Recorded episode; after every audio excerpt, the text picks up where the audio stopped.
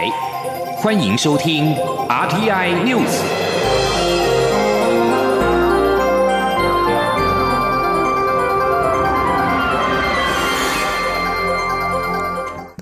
各位好，我是主播王玉伟，欢迎收听这节央广主播台提供给您的 RTI News 新闻。首先带您关注。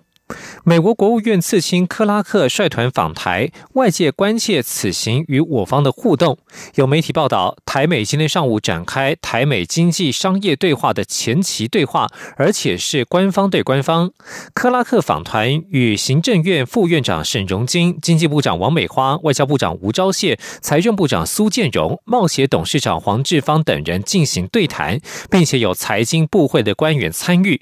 对此，经济部今天表示，经济及商业对话的相关时程、议题、形式还在积极磋商当中。上午双方会面是为将来的对话做准备。据了解，双方主要针对科技业在内的产业供应链进行合作，以及投资审查修法方向进行交流。双方也将针对日后台美经济商业对话的形式与日期进行讨论。而美国在台协会今天中午则是宴请台美重要的供应链业者，主要为半导体、网通、科技业以及工商团体代表。克拉克一行人今天稍晚将与行政院长苏贞昌见面，蔡英文总统晚间将在官邸宴请美方代表团，促进双方合作情谊。而在美方发展对台关系方面，美国参议院外委会十七号举办听证会，共和党籍参议员克鲁兹要求国务院修正对台交往限制，也有议员关切美国战略模糊政策。克鲁斯在会中表示，他在年初提出法案，希望修正国务院二零一五年所实施禁止台湾展示国旗等主权象征的对台交往准则。但国务院其实不需等法案通过，就可以修正这一部由前总统奥巴马任内颁布的准则。美国国务院亚太驻青史达伟回应表示，日前美国卫生部长阿扎尔访台，国务院次青此刻也仍在台湾，相信美方正在做的事情与议员所提的利益一致，那就是支持台湾，并确保其有能力抵抗中国的胁迫。另外，美国联邦众议员蒂芬尼则是提出了决议案，呼吁美国政府恢复与台湾正式邦交关系，并且终结过时的一中政策。决议案也要求美国行政部门支持台湾国际参与，并洽签自由贸易协定。在对台军售方面，美国 CNN 在十七号报道。川普政府不久之后将批准对台军售，包括 NQ 九 B 死神无人机在内的九项的七项主要武器系统，估计约新台币一百七十六亿元，但不清楚国会何时会正式获得军售通知。五角大厦暂时未对此发表评论。针对美国众议员蒂芬尼呼吁台美建交，行政院长苏贞昌今天上午受访时表示，台湾是自由世界很好的典范，若是能够让台湾扩大国际参与，相信对国际各方面都有很大的益处。台湾也乐意负担国际责任，并且有更多的贡献。今天记者欧阳梦平的采访报道。美国众议员蒂芬尼提交共同决议案，呼吁美国恢复与台湾的正式邦交关系，并终结过时的一中政策。行政院长苏贞昌十八号上午被问到对此事的看法，以及在两岸目前的情势下提出这项决议案是否适当。苏贞昌表示，台湾是世界上很重要而且负责任的一员，是自由世界很好的典范。如果能让台湾扩大参与国际的空间，相信对世界各方面都会有很大的益处。例如，台湾防疫有成。捐赠口罩给许多国家，如果台湾的防疫经验可以供世界参考，一定会有所帮助。另外，如果没有政治干预，让台湾能够扩大参与世界各贸易组织活动，以台湾的经贸实力，也一定能有更多贡献。苏贞昌说：“同时，其他的方面，台湾都有很好的经验跟成就，也可以跟世界分享。我们也乐意负担国际的责任，国际。”如果不要因为中国政治因素的干扰，台湾可以有更多的贡献，我们也努力要这样做。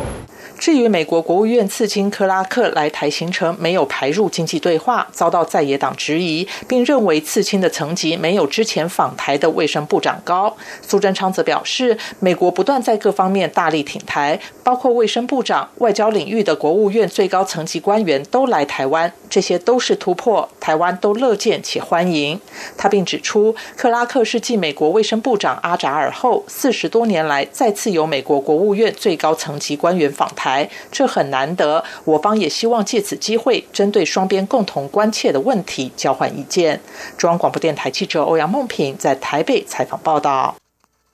继续将焦点转到国会。立法院今天开议，并且邀请行政院长苏贞昌针对放宽美猪美牛进口进行专案报告。虽然国民党团扛着大型道具进场，诉求反来猪顾健康，但在民进党团全力镇守护送之下，苏贞昌顺利上台完成报告。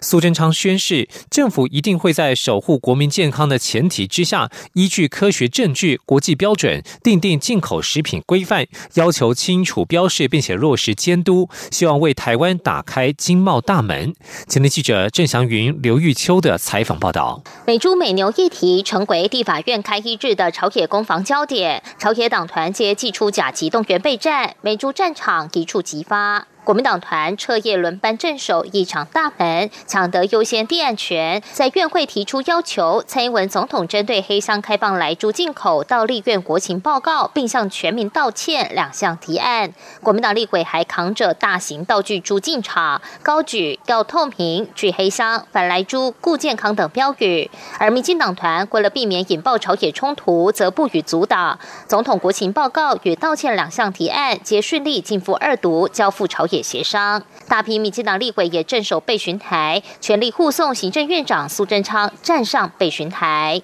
在民进党释出善意，不予阻挡提案下，苏贞昌顺利上台完成美猪美牛的专案报告。苏贞昌指出，二零一二年之前，国际对来剂没有规范。当时美国牛肉因狂牛症问题引发社会疑虑，他确实对含来剂的美猪美牛有所保留。但在二零一二年七月五号，国际食品法典委员会 Codes 安全容许量标准出炉，当时他担任民进党主席，就在隔三天后对外表示，民进党在正式国际现实下，将同意台湾采取国际标准，严格监督政府，守护。国民健康及保护畜牧产业，苏仁昌宣誓，他的态度始终如一，一定会守护国人的健康。作为一个负责任的从政者，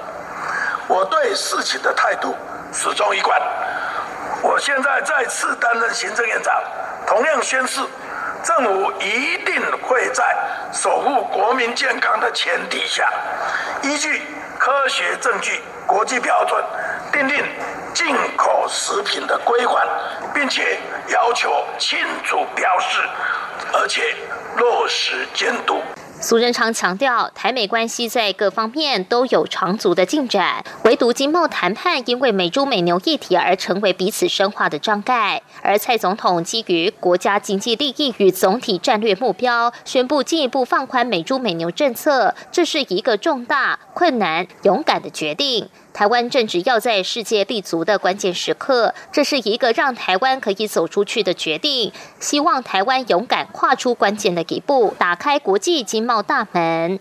张广电台记者郑祥云、刘玉秋采访报道。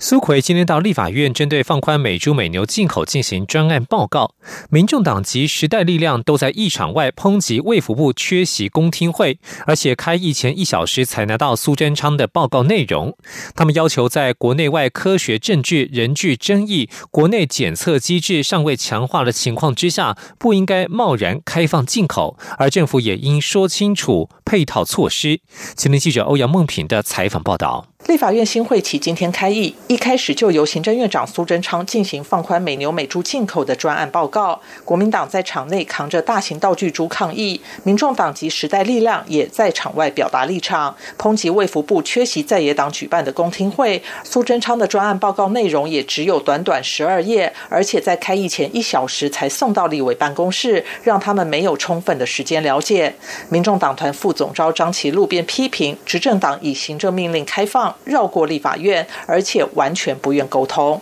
他说：“如果所有这些重大决策通通都可以绕过立法院，通通只要行政命令，那何必还要有立法院？其实，在这一次的这个美猪的事件里面，其实我们完全看到是一个不跟我们沟通，哈，对于尤其是对于在野党，他也不想沟通的一个执政党。民众党并提出四大主张，包括在国内外各项科学证据仍具高度争议、国内检测机制未见强化的情况下，政府不应该贸然开放进口；要求行政院将各种食安管理纳入法规，交由立院审查。立院审查期间，应该举办多次公听会与地方座谈会，让民众参与讨论。民众党也将推动修法，确保高敏感族群与机构不得使用莱猪和美牛。时代力量则要求政府说清楚。配套措施，立委王婉玉说：“教育部有承诺说不会让孩童吃到，但是如何来做把关，以及说相关可能对应到的费用的成提高等等，是否会用政府的支出来负担？那这部分相关的预算编列在哪里？相关的配套这措施在哪里？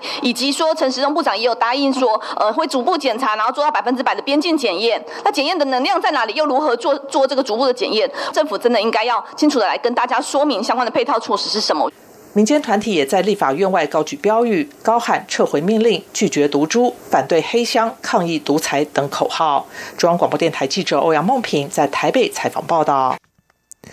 继续关注国际焦点。知情人士指出，美国财政部社群媒体 TikTok 母母公司北京字节跳动和甲骨文公司已经暂时同意甲骨文提议并报并购 TikTok 美国事业的修订条款。这些修订是为了因应交易当中牵涉的国安疑虑，而且因为事涉敏感而要求不具名发言。总部位于中国北京的字节跳动试图让这一项与甲骨文的交易获得美国政府批准，以掌握 TikTok 的多数股股权。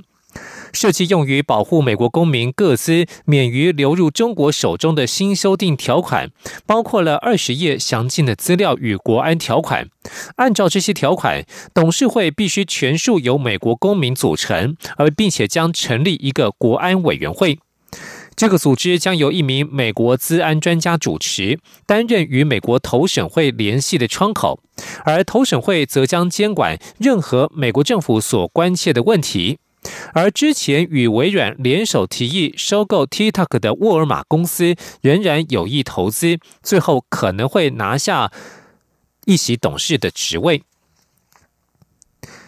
根据《纽约时报》十七号的报道。北京在美中关系恶化时向欧洲示好，却发现越来越多国家对中国政策与贸易、人权等行径日益愤慨，导致中国在欧洲发动的外交攻势遭遇重大挫败。北京向来将欧洲视为更加务实的合作伙伴，认为欧洲能够在美中关系急剧恶化之际发挥稳定的作用。而这篇由《纽约时报》北京分社社长迈尔斯所撰写的报道分析，欧洲对中国政策日益灰心，今年在疫情笼罩之下更加显著。中国企图隐匿疫情爆发初期处理失当，之后发动口罩外交，欧洲多国却发现中国制的防护装备等医疗物资品质不良，连带影响民间对中国的态度，特别是荷兰与西班牙。而这强化了北京虽然承诺寻求和平合作，中国专制体制与欧洲政治价值实际上却根本无法契合的观点。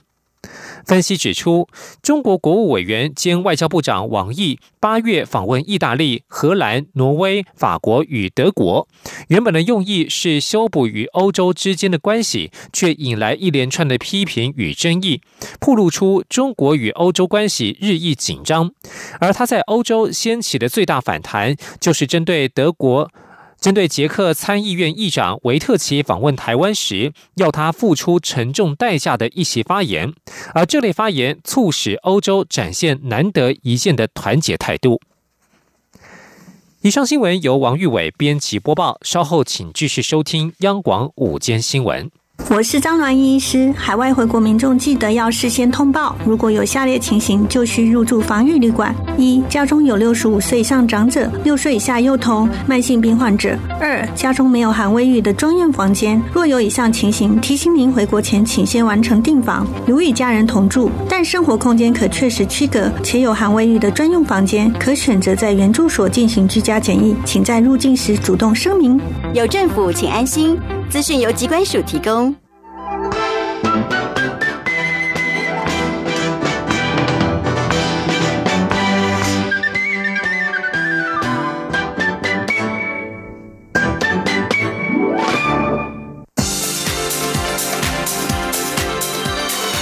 这里是中央广播电台台湾之音，欢迎继续收听新闻。欢迎继续收听新闻，我是陈怡君。政府将在十九号举办前总统李登辉的追思礼拜。美国国务院次卿克拉克、日本前首相森喜朗率团来台出席。外交部表示，这彰显了美国及日本对于我国的坚定支持。此外，目前尚无其他高层外宾也将来台出席的相关安排。记者王兆坤的报道。前总统李登辉追思告别礼拜十九号在淡水真理大学举行。蔡英文总统将颁赠褒扬令，并由治丧大员覆盖国旗。礼拜结束，启灵至淡江中学巡礼，随后返回翠山庄。出席追思礼拜的外宾，主要就是美国国务院次卿克拉克、日本前首相森喜朗。外交部认为，这两位外宾率团来台，都代表着美日对台湾的坚定支持。外交部发言人欧江安说：“再次的派遣高层的美国政府官员来访。”这也彰显了美国对于台美关系的重视跟一贯坚定的支持。森喜朗前首相与李前总统有多年的交情，也是台湾长期的坚定友人。这一次再度率团来到台湾来追悼李前总统，再一次的彰显日本对于我国坚定的支持，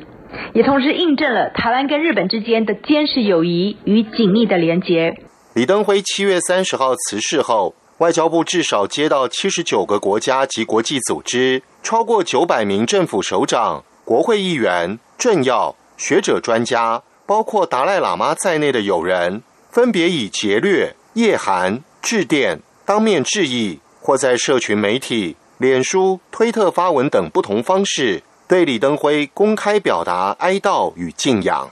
中央广播电台记者王兆坤台北采访报道。再来关心的是新台币的汇率，新台币对美元涨势凌厉，在今天汇价升破了二十九点一元，盘中也升抵二十九点零八八元，晋阳二点二二角，再度改写了盘中波段新高的纪录，而且距离央行总裁杨金龙上任以来的盘中最高价二十九点零六八元，只有一步之遥。台北外汇市场新台币兑换美元汇率今天是以二十九点三零零元开盘，升值一分之后，汇价就一飞冲天，一鼓作气攻破了二十九点三、二十九点二元，接着又升破二十九点一元的价位。市场关注盘中有没有机会突破二十九点零六八元的阳金龙防线，而新台币汇率在今天中午是以二十九点零八元兑一美元占收，净扬了二点三角。会议人士指出，美元买盘空虚，再加上外资汇入、出口商抛汇的力道延续，都会助长新台币，新台币升值之路可能也还会继续。劳动部在昨天晚上表示，会暂缓劳保年金的改革。行政院长苏贞昌在今天受访的时候强调，政府对劳保一定会负起最后的给付责任，政府没有倒，劳保就不会倒，请劳工们放心。记者欧阳梦平的报道：劳动部原本规划启动劳保年金改革，并一度传出将大砍年金给付，且溯及既往，引发劳工不安。劳动部在十七号晚间发出声明，表示劳保年金改革没有具体启程，等到社会有共识才推动。行政院长苏贞昌十八号在立法院受访时，则呼吁劳工安心，政府会负最后的给付责任。他说：“劳工是对国家重大贡献。”的国人同胞，政府对劳工朋友非常尊敬、感谢关心。政府对劳保一定会负最后的极负责任，请劳工朋友放心。政府哪无倒，无报都别倒，这你放心。民进党立委王定宇也指出，关于劳保年改，目前党团、行政院及立法院都没有草案。之前传出要大砍给付是假消息。他希望劳动部在发表看法或内部研议时，能够更谨慎，先将问题罗列出来，在动之前要想清楚，不要让每天忙于工作的劳工还要担心自己退休金会被砍掉多少。民众党党团总召赖香林则认为，关于劳保年改，不论是财政问题、社会福利及世代间保障不足等问题，劳动部都应该清楚说明，或是为自己的政策辩护。中央广播电台记者欧阳梦平在台北采访报道。水情逐渐面临了挑战。经济部水利署在今天指出，今年夏季罕见台风过门不入，丰水期的降雨量只有往年平均值的一半。水利署已经超前部署，包括积极调度、节水等等。目前预估全台湾到十月底都会供水无虞。记者谢嘉欣的报道。经济部水利署将新北市林口区、桃竹苗地区、台中市及北彰化地区水情灯号下修至代表提醒的绿灯。水利署指出，今年夏天罕见的没有台风侵袭台湾，丰水期降雨量只剩往年平均的五成。眼看进入秋季，降雨形态以北部的东北季风封面降雨、南部的午后雷阵雨为主，是否会有秋台生成侵袭台湾，仍是未知数。虽然目前全台水库平均蓄水率有五成，但北部翡翠、石门水库及南部增文水库蓄水率剩下约四成左右。水利署也预做准备。水利署发言人王义峰说：“那鉴于我们中北部是台湾最主要的都会区，呃，而且呃，我们的很多产业都会在中北部，因此我们对台中以北。”然后新北宜南，我们在这个区域，我们先把它调整为睡前。灯号调整为绿灯，提醒大家要节约用水。水利署表示，七月十三号起已召开五次水情会议，严密监控。除了区域调度，与农田水利会合作，加强控管灌溉用水，并透过工业区节水，减少非生产必要用水。而目前是每天召开会议监控水情，就现阶段评估，可确保十月底供水无虞。水利署也提到，依中央气象局未来三个月长期天气展望，台湾进入秋季，降雨机会明显减少。九到十一月全台降雨几率不超过百分之五十，呼吁民众要节约用水。中央广播电台记者谢嘉欣采访报道。国家通讯传播委员会 NCC 今年三月放行台数科申请地方频道变更为新闻台，随后又急转弯撤回，引发了争议。由于台湾目前已经有十一个全国性卫广新闻频道，面对近期的多个申请案，NCC 特别在今天举办电视新闻频道申设与营运监理政策的公听会，听取各界意见。其中也有学者主张，审核标准首重国家安全。记者吴丽君的报道。面对台数科申请变更新闻台引发的争议，以及近期还有静电视新闻台、东森亚洲新闻台等频道申设案，加上中天新闻即将换照，NCC 特别在十八号举办公听会，针对新闻频道是否采总量管制、新闻台的申设评鉴换照标准，以及电视事业负责人的适格性等议题，听取各界意。意见，NCC 委员王维京表示，台湾新闻频道密度名列世界前茅，因此过往 NCC 对新设新闻台均保持审慎态度，但也变相保护了既有业者，导致业者垄断市场，甚至话语权。为此，NCC 希望借此建立新闻台上下架的机制。王维京说：“所以我们就在思考说，是不是应该要建构。”一个电视新闻上下架以及进退场的机制，还有相关的原则，然后来维持电视新闻市场一定的流动跟创新，那也不要过于竞争。会上，正大工行系助理教授庄国荣表示，面对当前美中新冷战局势，以及中共军机军舰不断在台湾四周巡弋、恐吓威胁，显见台湾最大的国家安全威胁就来自中共。主张深设电视新闻台，最关键的考量就是要避免中国因素透过电视新闻渗透台湾。庄国荣说，申请电视频道，尤其是新闻频道，最关键就是要考量国家安全，绝对不能够有来自中国资金，包括香港、澳门的资金。因为香港在中共的国安法公布之后，其实它实际上就完全被中共控制了。然后第二点，包括要实质考量电视事业的关键那些负责人跟团队，如果跟中共有复杂关联，在中国有大量投资，很容易被中国恐吓、威胁、利诱，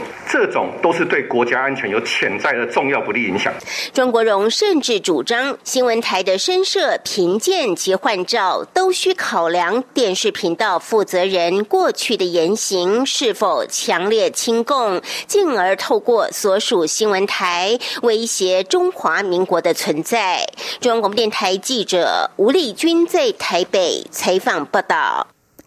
台湾中油公司资讯系统在五月间遭受到恶意城市攻击，感染勒索病毒。美国司法部日前起诉的五名中国籍骇客当中，就涉及了中油等公司遭害案。调查局在今天指出，调查台湾某能源公司遭害案，发现与骇客组织 Winty Group 有关，也立刻将资料提供给美方协助侦破此案。调查局表示，经过掌握了后门城市、中继站等相关资讯，并且提供位于美国加州的云端主机等资料给美国司法部门，共同合作追缉。调查局指出，美国司法部检察官在八月十一号正式的签署起诉书，起诉了五名疑似为 APT 四十一骇客组织的中国籍成员，以及涉案的两名马来西亚籍业者。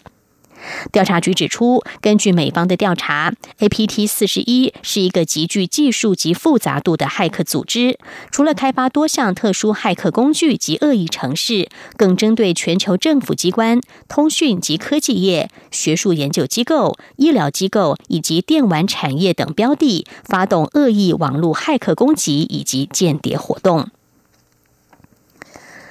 由于涉嫌强迫劳动生产，侵犯了维吾尔族或者是其他少数族裔的人权，美国海关与边境保护局在日前针对了部分来自新疆的服饰、棉制品、法制品以及一家安徽企业所生产的电脑零件发布了暂扣令。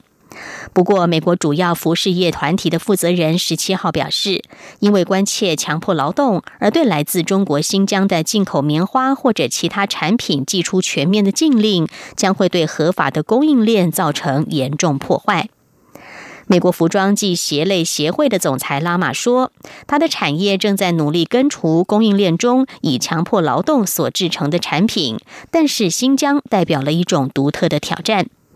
拉玛在联邦众议院税计贸易小组委员会的听证会上说：“根据两党本月初的提案，除非能够证明没有强迫劳动，否则将全面禁止从新疆进口所有棉花。”他认为这在执行上是不可能的。而根据人权团体表示，新疆有超过一百万名维吾尔人被拘禁在政治在教育营，但北京则声称这是职业训练中心，目的是帮助新疆人口脱贫，并且铲除伊斯兰极端主义。继续来关心全球的武汉肺炎疫情。根据路透社的统计，全球俗称武汉肺炎的 COVID-19 累计确诊病例数在十七号已经突破了三千万大关，而疫情还没有减缓的迹象。北美洲和南美洲合计占了全球病例数将近一半，不过印度是最近疫情的关注焦点。印度确诊病例数在本周突破了五百万，也成为继美国之后全世界第二高的国家。在此同时，世界卫生组织十七号则是警告，欧洲各地的 COVID-19 传播率相当惊人，也劝诫各国不应该缩短隔离期间。世卫欧洲区主任克鲁格表示，九月期间出现了许多的染疫病例，这应该作为我们所有人的警钟。新闻最后把焦点看到香港，香港的反送中运动不但让香港社会动荡，也使得香港的司法制度信任度大幅的下滑。一项最新的调查显示，有过半数的受访香港民众不信任司法机构。综合香港媒体的报道，公民社会研究所在十四号及十六号分别进行了网络调查，就市民对司法机构的信任问题，访问了一万四千七百五十五人。结果显示，八成的受访者非常认同法治是香港的重要基石，但是只有不到一成的受访者对司法机构表达非常信任，有超过一半的受访者不信任司法机构。受访者也分别就对司法机构的整体信任程度以及对法官判决公正性来进行评分，但只有三点七分及三点零八分。据报道，公民社会研究所认为，这个数字都反映出市民对司法机构的信任度处于非常低的水准。以上，天 news 由陈义军编辑播报，谢谢收听。